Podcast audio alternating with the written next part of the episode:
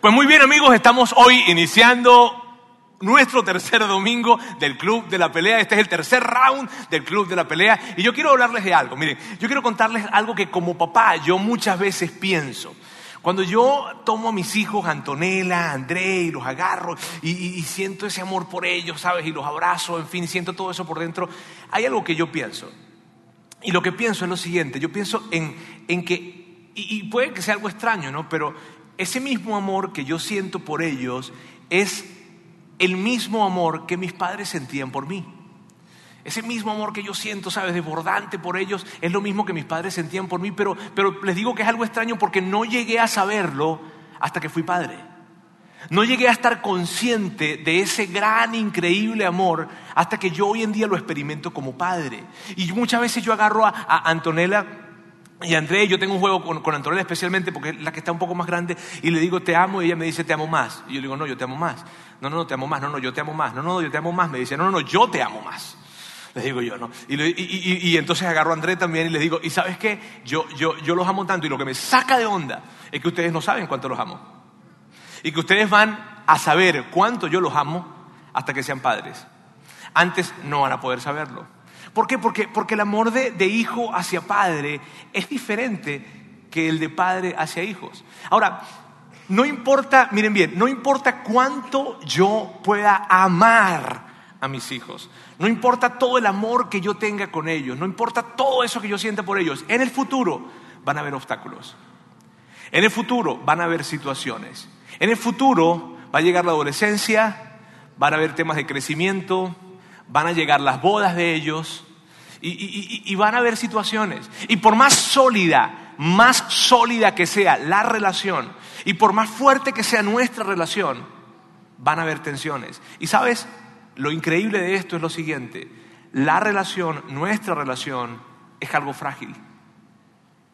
Y yo no sé si tú te habías dado cuenta de eso, pero la relación entre tú y tus hijos, entre ti y tus padres, esa relación es una relación frágil. Mira, yo veo, yo veo a Antonella y a Andrés jugar y probablemente te pasa lo mismo a ti. Yo veo a Antonella y a Andrés jugar y ellos juegan y se ríen y a mí me encanta cuando yo los veo reírse y, y, y, que los dos están abrazándose, eso me encanta. Yo creo que todo padre nos encanta cuando vemos a los hermanos abrazarse, en fin. Y en probablemente unos dos, tres segundos más, ¿verdad? Se odian, ¿verdad? Y no quiero que llegues a mi cuarto. Y este es mi cuarto. Y aquí no entra. Y eso sucede. Y es algo tan frágil. Realmente cuando yo los veo a ellos abrazados y cuando los veo jugando y cuando los escucho riéndose juntos que están jugando, yo digo, ay, ¿cuánto les va a durar? ¿Cuánto les va a durar? ¿Por qué? Porque es algo muy frágil. Y el asunto es que puede llegar a terminar. Esto puede llegar a terminar como ha llegado a terminar las historias de muchos que probablemente tú conoces o probablemente es tu historia. Y es la historia de hermanos que dejaron de hablarse y que se desconectaron y que han pasado años y años y años y probablemente lo que hay entre ellos, si acaso hay algo, solamente hay el típico saludo cordial, eh, y ya. Y, eso se acabó. ¿Y por, qué, ¿Y por qué sucede eso? Miren bien, ¿por qué sucede eso? Porque, porque cometen el error que muchos de nosotros hemos cometido. Cometen ese error que, probablemente tú yo tuvimos, que, que tú y yo cometimos. ¿Sabes? Cuando tuvimos un vecino o tuvimos un compañero en la prepa o en la universidad o probablemente fue un socio y tuvimos una situación con él. Y entonces ¿Qué pasó? Esa situación nos hizo a qué? La relación se terminara y a que dejáramos de frecuentarlo y a que dejáramos de hablar con él o con ella y que ya no buscáramos y ya esas personas entran en la categoría de las personas que ya no vemos más. Esas personas entran en la categoría de, de, las personas que ya ni nos importan, porque realmente ni nos importan. Entonces la tentación y la increíble tentación que tienen muchas personas y que tenemos nosotros es llegar a colocar en esa misma categoría a papá, a mamá, a mi hermano, a mi hermana, a mi hijo o a mi hija, a colocarlos en la misma categoría que el vecino, a colocarlos en la misma categoría que el amigo de preparatoria, a colocarlos en la misma categoría de ese amigo que tuvimos, pero que ya no vemos más porque tuvimos una bronca y ya no lo vemos más. Entonces hay una tentación, y es increíble esa tentación, de querer colocar por las situaciones que pasan en la familia a nuestra familia, padre, madre, hermano, hermana, en esa categoría de gente que ya no vemos más. El asunto es que con la familia no funciona así. Con la familia no funciona así. Con la familia no funciona de, llegar a colocarlos en esa categoría. ¿Por qué no funciona así? Porque mira, no importa cuán grande haya sido la situación entre tu papá y tú. No importa cuán grande haya sido la situación entre tu hijo y tú, no importa cuán grande haya sido la situación entre tu hermano y tú, no importa cuánto dolor haya existido, a ti te importa. A ti te importa. Y sabes, por más difícil que creas, a ellos también les importa. A ellos también les importa. ¿Por qué? Porque hay algo, miren bien, hay algo en el corazón de todo padre, de todo hijo, de toda madre. Hay algo en el corazón que es como una brasa que jamás, miren bien, jamás se quemará por completo. Y esa brasa lo que dice es, deseo conectarme contigo. Deseo estar conectado contigo. Es una brasa que jamás se quemará, sino que está en el corazón de cada padre, cada madre, cada hijo. ¿Por qué? Porque nos importa. A ti te importa y tal vez tú dices, no, Roberto, yo no creo que a ellos les importe. Yo te puedo asegurar que a ellos les importa. Y por eso estamos haciendo esta serie.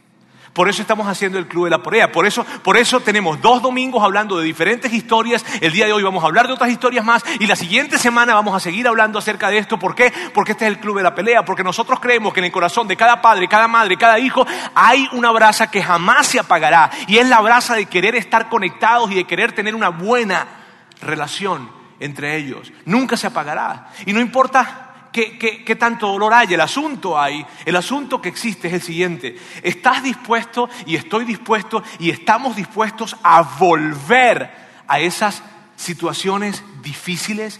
que probablemente son las que nos han causado más dolor en toda nuestra vida y tener que enfrentar ese tipo de situaciones. La pregunta para ti no es si acaso ellos o él quiere reconectarse conmigo, no, si lo quieren. Aunque, aunque tú creas que no, si lo quieren. El asunto es el siguiente. ¿Estás dispuesto a volver a esas situaciones difíciles? Independientemente de cuál sea tu caso, porque puede que tú seas la víctima o puede que seas el victimario. Puede que haya sido tú el que se alejó, el que sencillamente se alejó de esa familia y por las razones que sea, mm, llegó el fin de ese matrimonio y te fuiste y ya formaste tu nueva familia. Y cuando de repente quieres volver para establecer el contacto, en fin, es tan difícil. Y ellos te rechazan, te rechazan, te rechazan, te rechazan. Y tú vuelves y te acercas y te rechazan y te rechazan. Y probablemente ya te cansaste de experimentar tanto rechazo. Y dices, ya no quiero sentirme tan rechazado y me duele cada vez que me rechazan. Y entonces probablemente has dicho, ya no puedo porque es que ellos no quieren. O probablemente tú seas el hijo o la hija que, experimentó que papá no está o que mamá no está y que no están por las razones que sean, que no están porque, porque, porque, porque se fueron, porque nunca estuvieron, que no están por las razones que sean. Y tú dentro de ti dices, ellos se fueron, ellos, él tenía que estar, ella tenía que estar, pero se fueron y sabes, el mensaje que para mí queda claro es que ellos no quieren estar conectados conmigo o no, o probablemente tú eres el papá o la mamá que dice, es que ellos no quieren conectarse conmigo. Y yo soy papá y yo soy la mamá. Ellos deberían estar conectados con ellos. Ellos deberían ser los que quieren que me busquen a mí, pero no lo hacen. Y el mensaje que me están dando y que queda claro para mí es que no quieren estar conectados conmigo.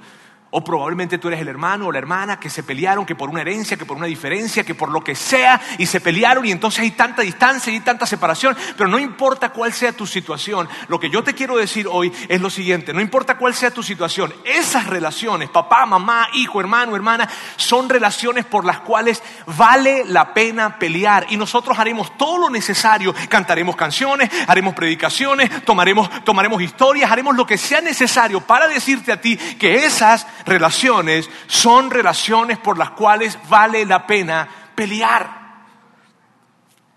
Y mi objetivo hoy, amigos, mi objetivo hoy es el siguiente.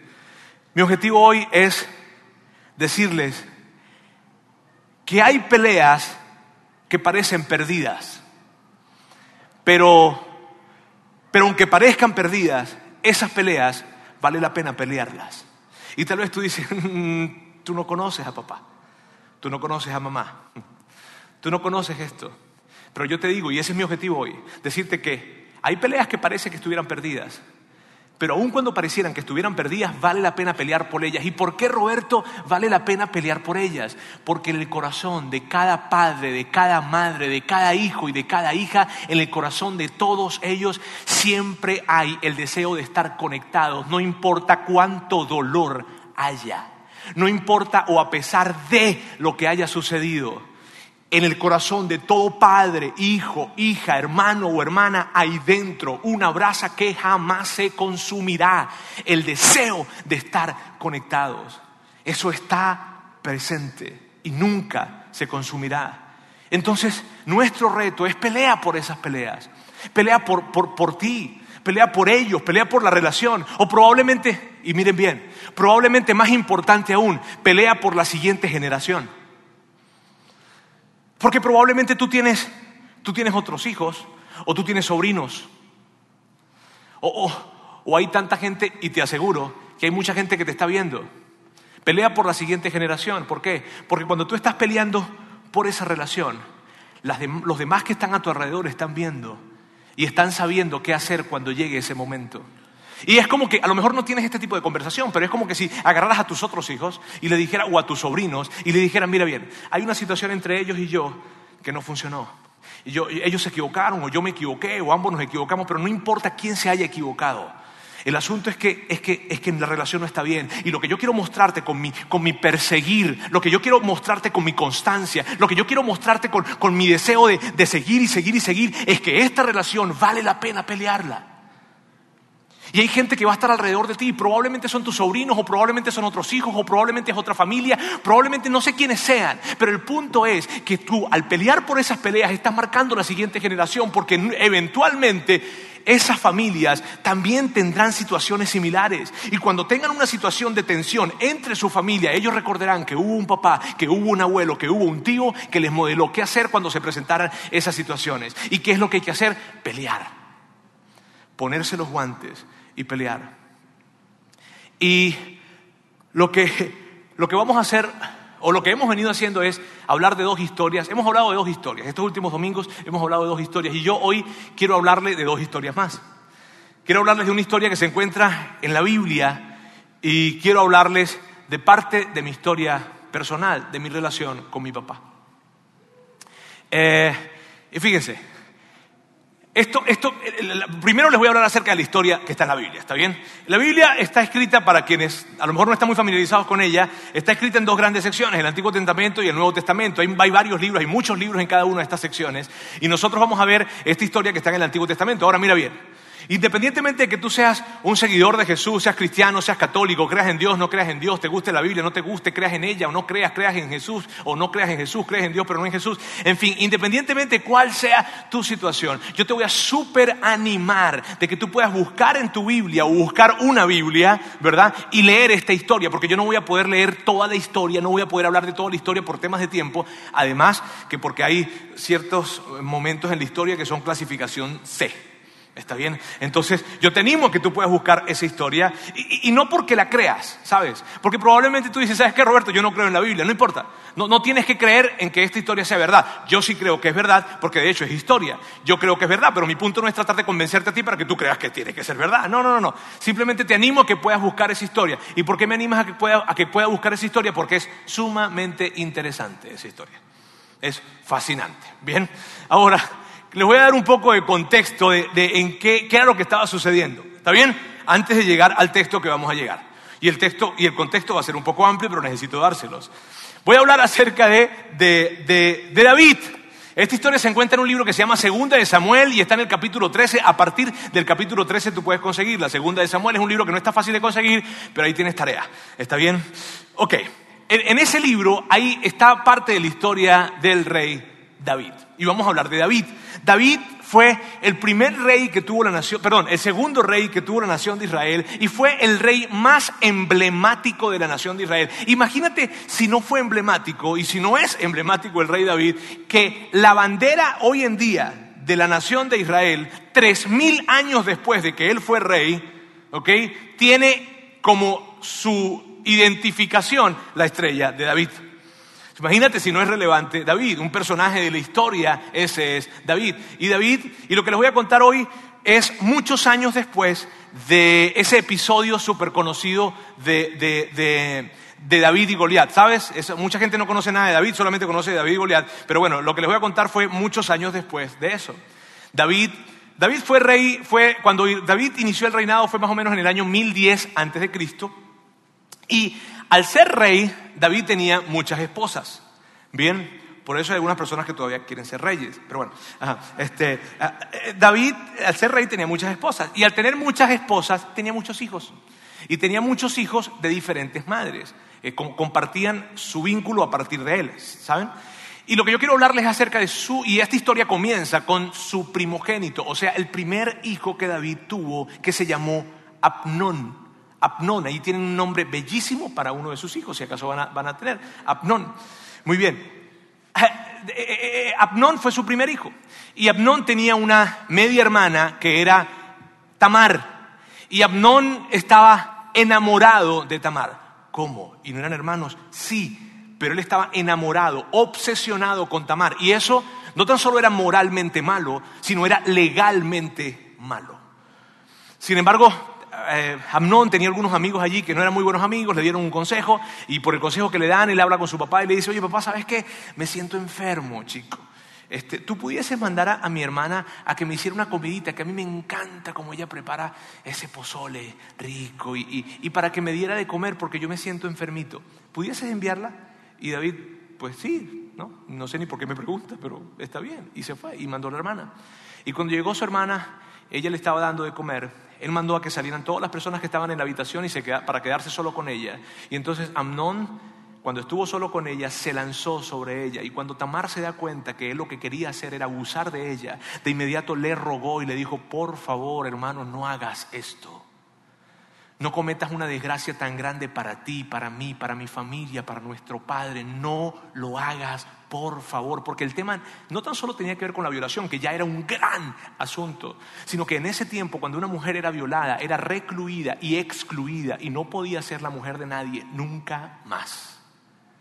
Y ella, entendiendo las dimensiones de lo que estaba a punto de pasar, le dice, por favor, no lo hagas, por favor, no, no, no, no. Sin embargo, su hermano Amnón estaba lleno de tanta lujuria que se lanzó encima de ella y la violó. Y, eso está en la Biblia. Sí, no es una historia que tú le vas a contar a los niños cuando van a dormir, ¿no? Pero, pero está en la Biblia. Lean la Biblia. Luego de eso, toda la nación se entera de esto se entera que la hija del rey fue violada por el hijo del rey. Y hay tanta tensión en medio de eso. La hija Tamar se va corriendo a la casa, a su casa, y en su casa llega con su hermano, que era hermano por parte de padre y madre, se llamaba Absalón. Cuando llega, llega a su casa, ella llega perturbada, su hermano le dice qué pasó, ella le cuenta, es toda una tragedia, él se llena de tanto enojo, tanta furia, tanta desesperación y dice, papá tiene que hacer algo, papá tiene que hacer algo. Pero pasa un mes, pasan dos meses, pasan tres meses, pasa un año y pasan dos años y papá nunca hizo nada. Y Absalón está tan lleno de coraje porque su papá no es capaz de venir y defender que a su hija, mi hermana, su hija, la violaron y él no hizo nada. Y él dice, si mi papá no hace nada, yo voy a hacer algo. Y entonces Absalón habla con su papá y le dice, papá, voy a hacer una fiesta. Quiero hacer una fiesta para mis hermanos y, quiero que vengas tú. Y el rey David le dice, no, yo, yo no, no, yo no podría ir porque si yo voy te saldría muy caro que yo vaya. Entonces Amnón le dice, bueno, pero al menos déjame hacer, ah, perdón, Absalón le dice, al menos déjame hacer la fiesta a mí, con mis hermanos, ¿te parece? Y David le dice, sí, está bien, te va a salir caro, pero está bien, hazla. Y él hace la fiesta. Invitó, a todos sus hermanos y estaban todos sus hermanos y todas sus hermanas en esa fiesta. Y tú sabes, no típico la fiesta, había eh, la, cosa, la, música. Y cuando la noche fue avanzando y ya había algunas copas en la cabeza y, la música y la noche y todo esto, Absalón se acercó hacia Abnón y lo asesinó enfrente de todos sus hermanos. Absalón fue hasta Abnón y dijo, voy a vengar la muerte de mi hermana y mató al primogénito de David, que era su hermano. Cuando vieron esto, sus hermanos se levantaron y salieron corriendo porque creyeron que Absalón los iba a matar a todos para quedarse con el reino para quedarse, para él ser el único sucesor. Entonces se va, la historia corre, llega a oídos de David un, rumor que dice, ¿sabes qué? Eh, tu hijo Absalón reunió a todos tus hijos y los mató a todos. E inmediatamente después llega otro mensajero y dice, no, no, no, no, no, no, no, no fue a todos los que mató, mató fue solamente a Abnón, a tu primogénito. Y David se siente tanto y hay tanto dolor y hay tanta confusión en medio de esto. Entonces Absalón agarró y apenas lo mata, toma a algunas de las personas que tenía él a su lado, que eran algunos criados y algunas parentelas cercanas, y se fueron a una ciudad o a un lugar llamado Gesur. Y por tres años Absalón está en Gesur. Ahora miren bien esto. Y, aquí es donde yo, yo, quiero hacer, ya vamos a llegar al texto, ¿está bien? Pero, pero, pero quiero que, que veamos lo siguiente. Esto es tan, tan interesante. Y esta es la pausa que quiero hacer. Esto es tan interesante, porque a partir de esta historia lo que vamos a descubrir tú y yo es que independientemente de toda la violación, del asesinato, de la intriga, del engaño, del engaño, de la disfuncionalidad, de toda la cosa terrible que hay en esa familia, que no está fácil que en cualquier familia haya ese nivel de disfuncionalidad, pero a pesar de todo esto, en el corazón de Absalón todavía amaba a su papá, a ese padre que no fue capaz de vengar la violación de su hermana y en el corazón de David todavía había amor para Absalón, todavía amaba a Absalón, aun cuando Absalón había asesinado a su hijo primogénito. Y eso es lo que vamos a descubrir. Y tú dices de repente, Roberto, pero ¿cómo es posible que en el corazón de Absalón y de David, en medio de una historia tan disfuncional, todavía había amor el uno hacia el otro y todavía había deseo de reconexión. ¿Cómo? Porque en el corazón de todo padre, de toda madre, de todo hijo, de todo hermano, hay algo que clama por reconexión. Quiero estar conectado con él, con ella, con ellos, a pesar de todo lo que han hecho y del dolor que me han causado. Y eso es lo que vamos a descubrir. Ahora, vamos a ir al texto. Eh, Absalón tiene tres años en Gesur y hay y ahorita vamos a ver, ahorita la historia se pone muy interesante, si acaso lo anterior no les ha parecido interesante, ¿está bien? Este, vamos a ver el detalle de lo que sucede ahora y vamos a verlo acá en pantalla. Dice, David, por su parte, lloraba todos los días por su hijo Abnón y cuando se consoló por su muerte, comenzó a sentir grandes deseos de ver a Absalón. Miren bien, David le duele profundamente que su hijo haya muerto. ¿Y a qué padre no le duele que su hijo haya muerto? Pero luego de que pasa ese luto de, la pérdida de su hijo, empieza a sentir en su corazón el deseo de ver a su otro hijo, que no podemos perder de vista, que por cierto fue el asesino de su hijo. Pero él tiene grandes deseos de verlo. Y dice así, Joab, y este es un nuevo personaje de la historia, hijo de Sarbia, se dio cuenta de que el rey extrañaba mucho a Absalón. Ahora miren, eh, eh, eh, Joab era capitán o el general o el líder del ejército de, David, de Israel, en Israel, de David específicamente. Y, él, además de ser el capitán del ejército, era, era su amigo también. Y él vio que, que el rey David extrañaba a Absalón.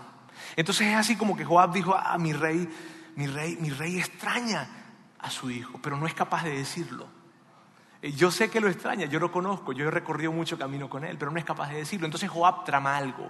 Y yo no les voy a leer, no, de hecho no vamos a ver esa parte, luego ustedes van a verla, está bien. Pero Joab trama algo. Joab habla con una mujer que era sumamente sabia, era bien conocida en la región, y habla con ella y le dice esto, por favor, ve a hablar con el rey David y le vas a decir esto. Entonces lo que, dice, lo que hace Joab es que le, le da una historia para que ella se la cuente a David con el propósito que David se conecte emocionalmente con la historia y reconozca entonces que realmente quiere ver a Absalón. Entonces la mujer llega y se presenta a mi rey, vengo delante de usted, y ella le dice, mira, y le da esta historia, más o menos fue así, eh, tengo un hijo, mi hijo, tengo dos hijos, uno, de mis hijos mató a mi otro hijo, y él huyó, y huyó, pero ahora las personas que están en el pueblo o en la ciudad quieren matar también a mi hijo porque él asesinó a, a, a, su hermano, pues a mi otro hijo, y, la ley dice que debe asesinarlo, pero, pero imagínate, rey, cuánta tragedia habría en mi vida si, si también matan a mi otro hijo, y yo no quiero que esto suceda, y entonces David está escuchando esto y dice, claro que no, ¿Cómo van a matarte al otro hijo? No, vale, claro que no.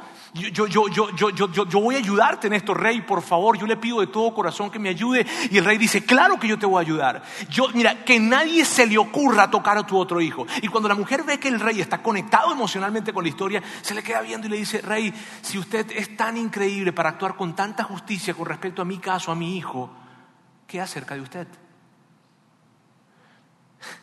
Y entonces el rey se queda viendo a, la mujer y le dice, espérame un momento, ¿a ti te mandó Joab? Ella le dice, sí, rey, a mí me mandó Joab. Y de inmediato el rey dice, tráigame a Joab. Imagínate cómo pudo haber estado Joab, ¿no? ay, rey era jugando, este, en fin. Y Joab se acerca. Cuando Joab se acerca, David lo que hizo fue esto, contrario a lo que podamos pensar. David le dijo, Joab, sí, sí quiero ver a mi hijo. Son tres años que él tiene en Gesur. Son tres años que, que no lo he visto y sí quiero verlo. Y esto es lo que le dice David. Entonces el rey llamó a Joab y le dijo, estoy de acuerdo, anda, haz que regrese el joven Absalón. Y miren bien, vean la orden que le da David, es muy importante esto. Vean la orden que David le da a Absalón, a Perón, a Joab, cuando lo, lo envía a buscar a su hijo. Miren bien. Pero el rey dio esta orden, que se retire a su casa y que nunca me visite. Por tanto, Absalón tuvo que irse a su casa sin presentarse ante el rey. Y tú dices, pero ¿cómo así? No entiendo.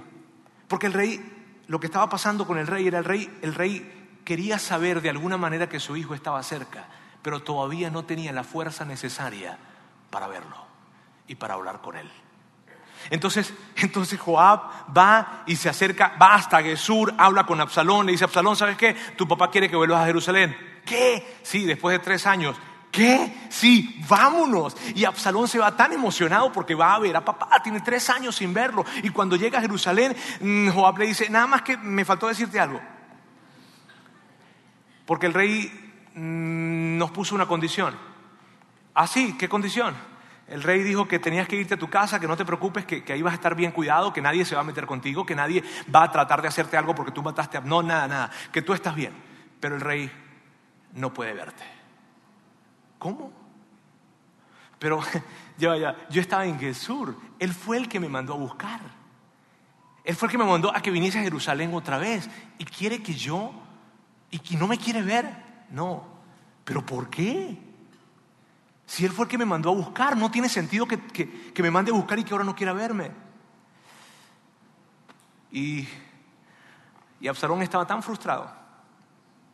Y continúa la historia. Absalón vivió en Jerusalén durante dos años sin presentarse ante el rey. Sin presentarse ante el rey. Tres años en Gesur más dos años en Israel son cinco años sin ver a su papá. Y mira qué interesante esto. Cinco años sin verlo, pero ambos deseaban estar conectados. Continúa la historia. Un día le pidió a Joab que fuera a ver al rey, pero Joab no quiso ir.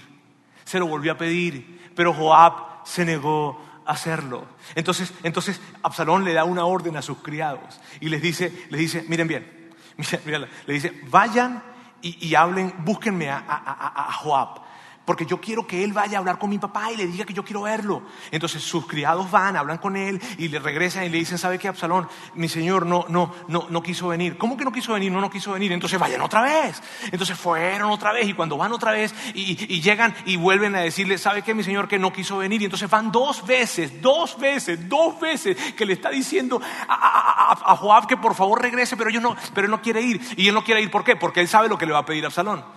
Y como él sabe lo que le va a pedir a Absalón, él dice, no, yo no quiero ir porque voy a tener que ir hasta el rey a pedirle, yo no quiero ir. Y lo que estaba, mira qué increíble esto, lo que estaba pasando era que Absalón, Absalón quería conseguir un poco de tiempo con su papá. Y su papá lo había mandado a traer desde Gesur hasta Jerusalén, porque su papá también quería sentirlo cerca. Pero aun cuando su papá quería sentirlo cerca y aun cuando él quería estar y buscar un tiempo con Él, no podían, por alguna razón, no podían encontrarse. No podían superar aquello que había pasado y no sabemos por qué, pero así estaba la situación. Entonces continúa y dice, así que Absalón dio esta orden a sus criados. Y miren bien, esta es la actuación de un hijo desesperado. Así actúa un hijo desesperado. Miren, Joab ha sembrado cebada en el campo que tiene junto al mío. Vayan y préndanle fuego. Aquí hay un hijo furioso, un hijo que está furioso y que está diciendo, no, Joab no quiere venir.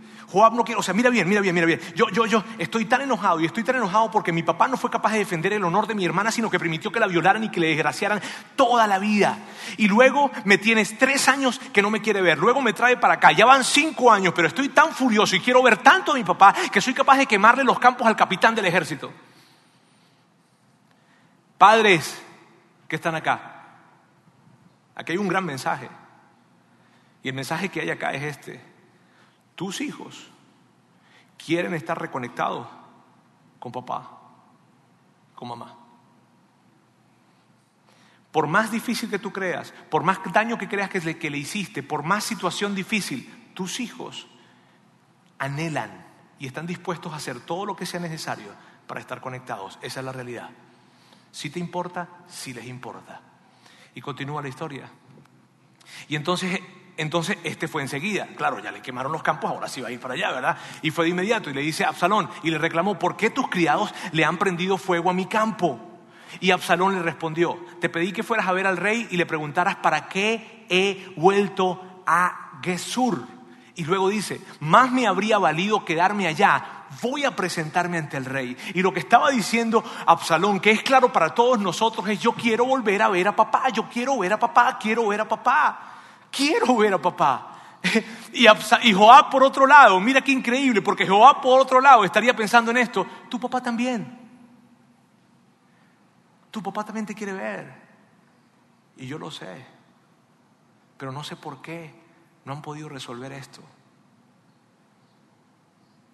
Y luego, y yo quiero que prestes atención a lo que va a, a, lo que va a decir Absalón ahora, porque ese, eso que va a decir Absalón en un momento representa el corazón de cada hijo del universo. Y eso fue lo que le dijo. Y si yo soy culpable de algo, que me mate. Pero ¿sabes qué? Yo preferiría morir a seguir desterrado emocionalmente de mi padre. Yo preferiría, si hay algo, yo, yo, yo, necesito ver a papá. Y, y, y, si hay algo que está mal, que yo, no, que yo hice, que, que fue un error, y claro que lo sé, pues que me mate, pero que por favor no me desterre, no me aleje de Él. Y yo sé que se siente, y tú sabes que se siente, porque es algo que no sabemos cómo resolver, que quisiéramos que desapareciera, pero no puede, siempre va a estar presente. Y continúa. Joab fue a comunicárselo al rey. Este por su parte mandó llamar a Absalón, el cual se presentó ante el rey y postrándose rostro en tierra, le hizo una reverencia. A su vez, el rey recibió a Absalón con un beso. Y esa fue la última vez que Absalón y David se vieron, porque David nunca más procuró ver a su hijo, nunca. No sabemos por qué, no está escrito el por qué. Probablemente no pudo soportar el dolor que le provocaba recordar que él había matado a Abnón y pelear o tener esa lucha interna de amor, pero también de dolor. Y probablemente David no pudo superar esto, pero el asunto está en que él no volvió a llamar nunca más a Absalón. ¿Y sabes lo que pasó? Que Absalón se llenó de tanta furia, de tanta ira, de tanta indignación, que lo que hizo fue lo siguiente. Él se alejó y se fue hacia las puertas de la ciudad de Jerusalén. Y esto fue lo que hizo. Cada vez que llegaba alguien, cada vez que se acercaba un, extranjero a, Jerusalén, se le acercaba y le decía, eh, hola, ¿cómo estás? ¿Cómo es tu nombre? Ah, no, yo me llamo Pedro, Marcos. Ah, qué bien. ¿Y de dónde vienes? No, yo vengo de Gesur, de Monterrey. ¿Y, ¿Y qué te trae por aquí? No, es que tengo unos problemas. Sí, sí, Perdimos 7 a 0 ayer y entonces me siento mal. Pero bueno, entonces, no, mira, ese, ese, ese problema que tienes, ese problema que tienes, eh, eh, sabes, ojalá que el rey te lo pueda resolver, pero yo no creo. Si yo fuera el rey, yo te lo resolvería. Y, y qué lástima que yo no sea el rey. Pero que te vaya bien. Y con cada persona durante cuatro años estuvo haciendo eso. Y lo que hizo Absalón fue que se ganó la simpatía de todas las personas. Y luego se fue a los diferentes lugares en donde tenía simpatía de la gente y armó un ejército. Y armó ese ejército y dijo, voy a derrocar a mi papá. y se fue con todo el ejército. Y el rey, el rey David, que estaba en Jerusalén, se entera de que viene Absalón con todo un ejército. Y, el David, y David dice de inmediato, no puede ser. Yo lo último que quisiera es una guerra civil aquí en Jerusalén. No, ¿sabes? Vámonos. Pero mi rey, vámonos. Y tomó a su ejército y tomó a la gente más cercana que tenía y se fueron. Y se fueron, se fueron, se fueron de la ciudad llegó Absalón y llegó con fiesta proclamándose rey. Él se proclamó rey y la gente que le había jurado lealtad a David ahora le estaba jurando lealtad a Absalón y hubo fiesta y todo él porque Joab se estaba proclamando rey y llegó a Jerusalén a colocarse como rey. Pero, pero Joab estaba tan enojado, mira bien, Joab estaba tan, tan, tan, pero tan enojado que se le ocurrió hacer lo peor que hubiese podido hacer para humillar a su papá. Y lo hizo públicamente. De hecho, lo hizo tan públicamente que es como si se hubiese colocado, hubiese construido un stage y se hubiese subido al stage y hubiese públicamente humillado a su papá. ¿Qué hizo? No les voy a contar, busquen la historia. El asunto es que él estaba muy enojado y después de que hace eso, él sigue enojado. Y un hombre enojado, miren bien, nadie toma buenas decisiones enojado. Estaba tan enojado y dijo, a su ejército, vamos a pelear, vamos a derrocar el ejército de mi padre. Y se fueron. Y eso fue una muy mala decisión. ¿Por qué? Porque David era experto en la guerra campo abierto. Y todos lo sabían. Absalón fue y cuando llegó con todo su ejército pasó lo que tenía que pasar. ¿Qué pasó? Que su, que su ejército totalmente fue derrotado. De inmediato Absalón se entera de que fue derrotado y cuando se entera que fue derrotado se montó en su mula y huyó. Y cuando huye, la Biblia dice que él tenía la cabellera muy, muy grande, muy abundante. Decía que por año le crecía dos kilos y medio. Y cuando, sí, así dice, y cuando, y cuando iba corriendo con su mula, su cabellera se enredó en un, en un, en un arbusto, no, en un árbol, en una rama, y la, se queda colgado del arbusto, la mula sigue y él queda colgando. Y de repente llegan los, los, los, los soldados del ejército de David y ven a Absalón guindando así. Y cuando lo ven así, le dicen, órale, ¿qué hacemos? Y no pueden hacer nada porque, porque ellos dicen, el rey, o sea, David, cuando salieron a pelear, les dijo esto. No les dijo, les encargo que ataquen por aquí o ataquen por allá. No les dijo, este, oye, que les vaya bien, muchachos, déjenme orar por ustedes. Este, no, lo que les dijo fue esto, por favor, por favor, traten a mi hijo bien. No lo vayan a matar. Y cuando ellos ven eso, se quedan, ¡oh! Y entonces llega Absalón. Y cuando Absalón llega, ¿qué pasa aquí? Bueno, que se quedó ahí, sí, ya vi que se quedó, pero ¿por qué no lo han matado? Porque es que el rey dijo, el rey dijo, ah, estoy cansado de esta historia. Y tomó tres dagas y las enterró en su corazón. La noticia llega hasta David diciéndole que habían ganado la batalla. Pero cuando David se entera que ganaron la batalla, él no, él no preguntó, ¿y cómo no fue? ¿Y, cuántos hombres perdimos? Y, bueno, óyeme, qué bien, mándale decir a mis hombres que, que, que increíble, que gracias por dar su vida por mí. Gracias. Él no preguntó eso. Él lo primero y lo que inmediatamente preguntó cuando le dijeron que habían ganado la batalla fue esta, fue esto. ¿Cómo está mi hijo? ¿Y mi hijo cómo está? ¿Cuál, cuál hijo, rey? El mismo que, que mató a tu hijo primogénito? Sí. ¿Cuál hijo rey? El mismo que te estaba buscando para matar. Sí, el mismo. ¿Cómo está? Murió. Y, y la historia dice que David sintió tanto dolor que gritaba del dolor, gritaba desesperadamente del dolor. Y en estos gritos que David daba, el pueblo luego, el ejército luego regresó hasta Jerusalén, pero la historia dice que todo el ejército entró en silencio. Nunca un ejército entraba en silencio después de haber ganado una batalla, nunca. Sin embargo, entró en silencio porque sabían el profundo luto que el rey David tenía. Y así termina esta historia. Al oír esto, el rey se estremeció y mientras subía al cuarto que estaba encima de la puerta, lloraba y decía, ay Absalón, hijo mío, hijo mío, Absalón, hijo mío, ojalá hubiera muerto yo en tu lugar, ay Absalón, hijo mío, hijo mío. Y lo que estaba diciendo David era esto, no, ¿por qué? Prefería yo, yo tenía que haber muerto, prefiero, preferiría morir a vivir con esta realidad de saber que tú querías acercarte a mí y yo quería acercarme a ti, pero ya es tarde. Y esa puede ser la historia, esa fue la historia de un padre y un hijo, pero puede ser la historia de una madre y una hija, de un hermano y una hermana. Puede ser tu historia, puede ser mi historia. Y cada vez que veo eso, es tan increíble, pero miren, les voy a ser sincero, cada vez que yo leo esta historia, siento tanto agradecimiento a Dios. ¿Por qué? Por mi historia. Y le doy tantas gracias a Dios. Y estoy tan agradecido con Él. Porque yo también tengo una historia. Ahora, mi historia no está cerca de compararse con la historia de David y Absalón, pero mírenme bien. Todos tenemos una historia con respecto a nuestros padres. Todos. Y mi historia tal vez es sencilla, pero te la cuento. Yo soy hijo único. Mis padres me tuvieron cuando ya estaban grandecitos, 44 años. Bueno, unos niños probablemente. Este, cuando tenían 44 años.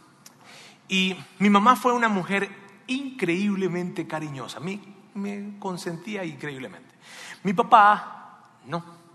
Mi papá era un hombre distante, emocionalmente era muy distante conmigo. Y yo recuerdo dos, dos episodios que, que pasaron en... Recuerdo muchos, pero hay dos episodios especiales. Uno fue eh, yo estaba pequeño y mi papá estaba arreglando eh, un motor, estaba haciendo algo y yo agarré un desarmador para, ayudar, para intentar ayudarlo. Un muchacho de 8, 9 años tratando de arreglar a su papá, ayudar a su papá con el desarmador. Y yo nunca he sido bueno con los trabajos manuales. Entonces era un poco torpe, ni siquiera podía apretar bien la tuerca. Y a mi papá lo desesperó eso y recuerdo claramente cuando me quitó hacia un lado y me dijo, ya, estorbo lo que haces. Y eso me dolió tanto que años después supe lo mucho que me dolió. Pero en ese momento fue tanto el rechazo que sentí.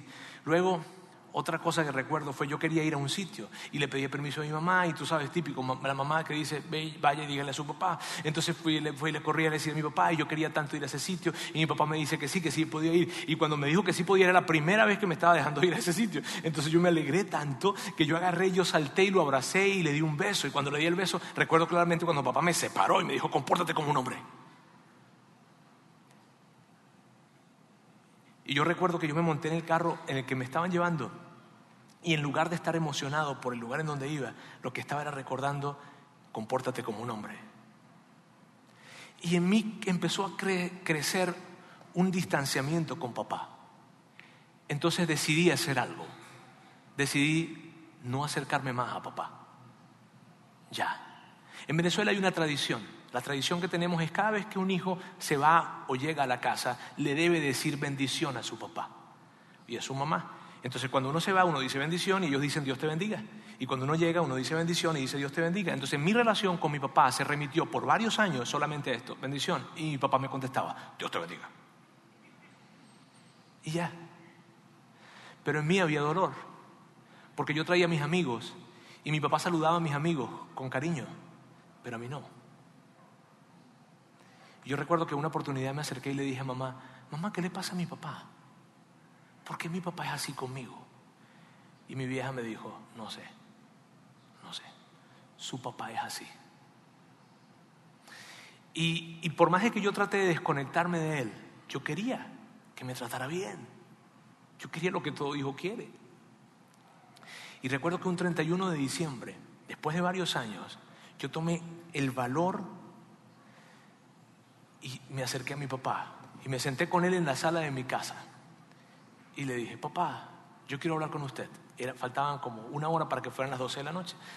Y papá me vio y me dijo, ajá, típico, ¿no? Él no me iba a decir, ah, qué bueno que quieres hablar conmigo. No, me decía, ajá, ¿qué? Y yo me senté. La, la relación estaba muy, muy tirante. Y dije, papá, yo quiero hacerle solo una pregunta. Me dice, ¿cuál? Papá, usted me quiere.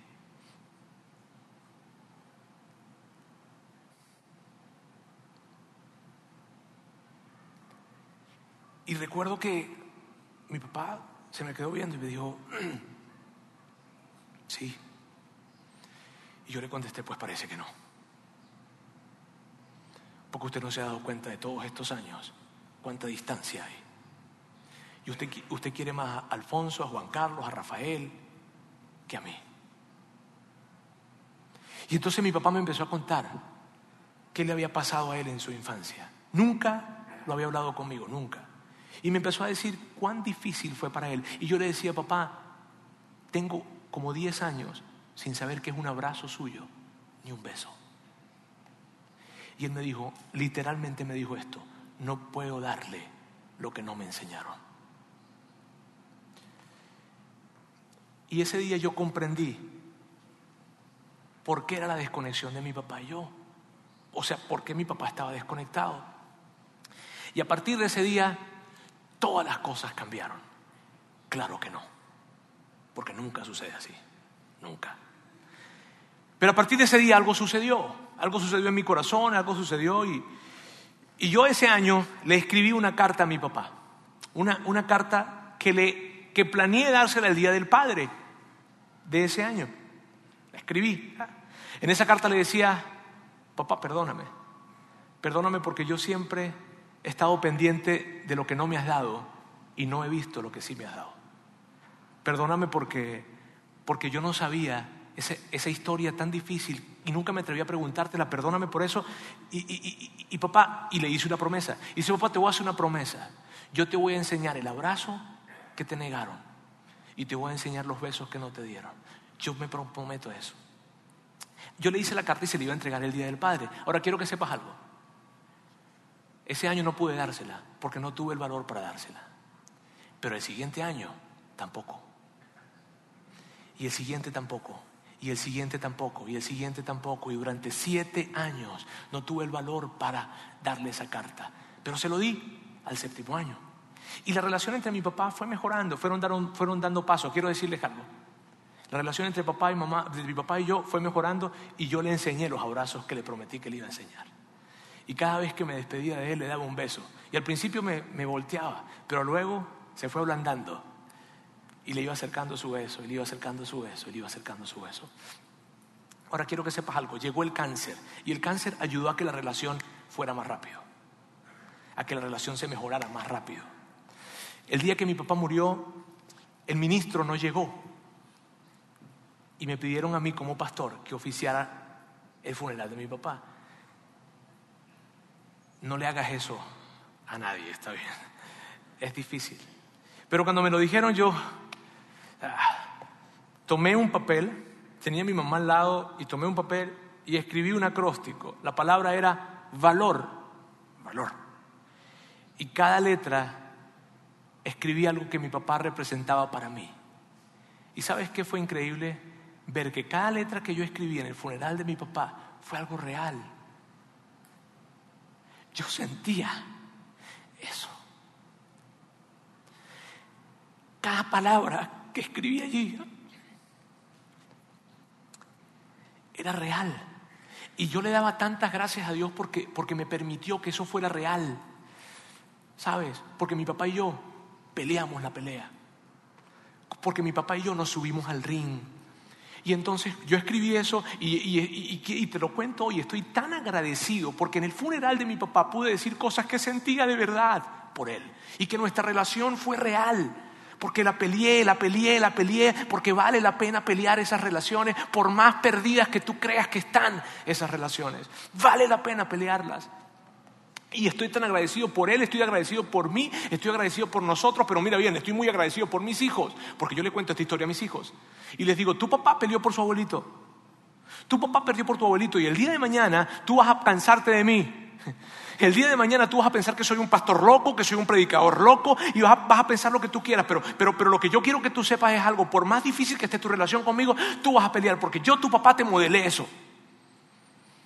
Yo peleé por la relación con mi papá. Y entonces me siento agradecido con Dios por, por mi papá, por mí, sí, pero también por mis hijos. Y yo te quiero desafiar a ti a que tú pelees esa pelea. A que te pongan los guantes y a que pelees. Y mira bien, a que la pelees no porque la vayas a ganar, no porque al final de esta historia vaya a ser feliz. No, no. A que la pelees porque, a que la pelees porque simplemente en el hecho de pelearla hay un valor increíble. Las cosas entre mi papá y yo mejoraron muchísimo, claro que mejoraron, pero te quiero decir algo, en mi vida yo viví, no viví cosas que quise vivir y que no viviré ya. Mm, yo, yo siempre quise lo que todo hijo quiere de un padre, ¿qué? Aprobación. A mí me hubiese encantado que mi papá me hubiese visto aquí y me hubiese dicho, estoy orgulloso de ti. Pero no sucedió. No que me lo dijera mi esposa, no que me lo dijeran mis hijos, no que me lo dijera mi mamá, no, mi papá. Pero no sucedió. Sin embargo, con que no, aun cuando no sucedió, te digo algo. Yo tengo la increíble satisfacción y el increíble buen sabor de boca de decirte, peleé la pelea. La peleé. Me subí al ring. Y estoy feliz por eso. Y yo te quiero desafiar a que tú también lo hagas. Y no importa cuál sea tu situación, mira, no importa si, si tú me dices, Roberto, yo soy el 90% de la responsabilidad es mía. El 99% de la responsabilidad es mía. Yo fui el que traicioné, yo fui el que me alejé, yo fui el que hice daño, yo fui el que agredí a mis hijos, yo fui, yo fui, yo fui, yo fui. Pues pelea. Pelea. O tal vez digas, no, no, no, ¿sabes qué? Yo, yo soy la víctima, yo, yo, yo, yo, yo, yo, ellos me han hecho tanto daño, él me hizo tanto daño, me hicieron tanto, tanto, tanto daño. Pelea. No, Roberto, Él es el que debería venir a pedirme perdón. Ellos son los que deberían venir a pedirme perdón. Mira, si ellos fueron los que te hicieron daño y no te han venido a pedir perdón, probablemente tú eres el más sano emocionalmente hablando. Por lo tanto, tienes más responsabilidad. Pero pelea, pelea, por favor, pelea, pelea. No importa cuánto dolor haya, pelea porque son peleas que vale la pena pelearlas. Te lo digo yo, que hasta en el funeral pude dar gracias a Dios por haberla podido pelear. Quiero terminar con un versículo de esa historia. ¿Recuerdan la mujer que fue a hablar con David que le dijo, ¿recuerdan? Ella dice algo y entre lo que dice hay un versículo tan increíble y quiero que lo leamos. Pero Dios no nos arrebata la vida, sino que provee los medios para que el desterrado no siga separado de Él para siempre. Miren bien, lo que ella está diciendo aquí no, no, se trata de vida física. Lo que ella está diciendo, esta es la naturaleza de Dios. Rey, rey David, usted sabe que Dios no es un Dios que deje al desterrado separado para siempre, sino que Él busca siempre los medios de que se reconecte con Él. Y de lo que se trata esta serie es esta de que tú y yo unamos nuestra fe y le pidamos a Dios para que Él provea los medios necesarios para que tú puedas reconectarte con tu papá, con tu mamá, con tus hijos, con esa relación que hoy en día no está. De eso se trata. Porque miren bien, tal vez tú me digas, Roberto, mi papá murió y nunca lo resolví. ¿Qué hago? Peléala por tus hijos. Escribe otra historia. Dios, no la peleé con mi padre, perdóname. Pero ahora por mis hijos la voy a pelear y voy a cambiar la historia de mi familia. Pero peléala, peléala, busca la forma de pelearla. Claro que, porque claro que hay formas de pelear y mire, no sé cuánto tiempo te va a tomar, no sé si te va a costar toda la vida, pero por favor súbete al ring, ponte los guantes y no dejes de pelear esta pelea, porque sería una verdadera tragedia que llegara el final de tu vida o el final de la vida de él o de ellos y tú sintieras, después de haber escuchado esto, que no lo peleaste y que la relación pudo haber sido y nunca fue. Sería una tragedia. Así que te voy a decir algo. Alguien necesita dar el primer paso. Alguien. Alguien. Y yo quiero hoy, yo, quiero, yo les voy a pedir hoy, ya estamos terminando, ya es demasiado tarde, yo quiero terminar ya. Pero yo quiero pedirles algo. Ahora quiero pedirles que por favor, ustedes se colocan de pie, no se coloquen de pie ahorita, se van a colocar de pie en un momento cuando les diga ya, pero quiero que se coloquen de pie en este sentido, como una manera simbólica de decir, voy a dar el primer paso. No sé cuándo, pero lo voy a dar. Y probablemente yo te quiero ayudar que sea esta semana. Que levantes el teléfono, que escribas una carta, que hagas algo y que des el primer paso. ¿Por qué? Porque estas son peleas que vale la pena pelearlas, pero que las cosas tienen que estar bien, porque una vez que están bien, tu vida está bien. Así que yo quiero pedirles que de una manera simbólica se coloquen de pie.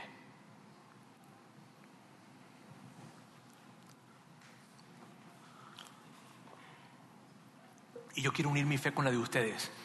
Y quiero orar por todos ustedes para que esta semana puedan dar un paso en cuanto a su relación. De papá, de mamá, de hijo, de hermana, de hermano, no sé, pero la que sea. Dios, yo quiero presentarte cada una de todas las personas que están en este lugar. Tú conoces sus corazones, tú conoces esa situación de destierro probablemente que hay Tú conoces, Dios, lo que hay o lo que probablemente habrá el día de mañana, porque probablemente hoy no hay algo. Pero cuando el día de mañana haya algo, ellos sabrán qué tienen que hacer, colocarse los guantes y subir al ring.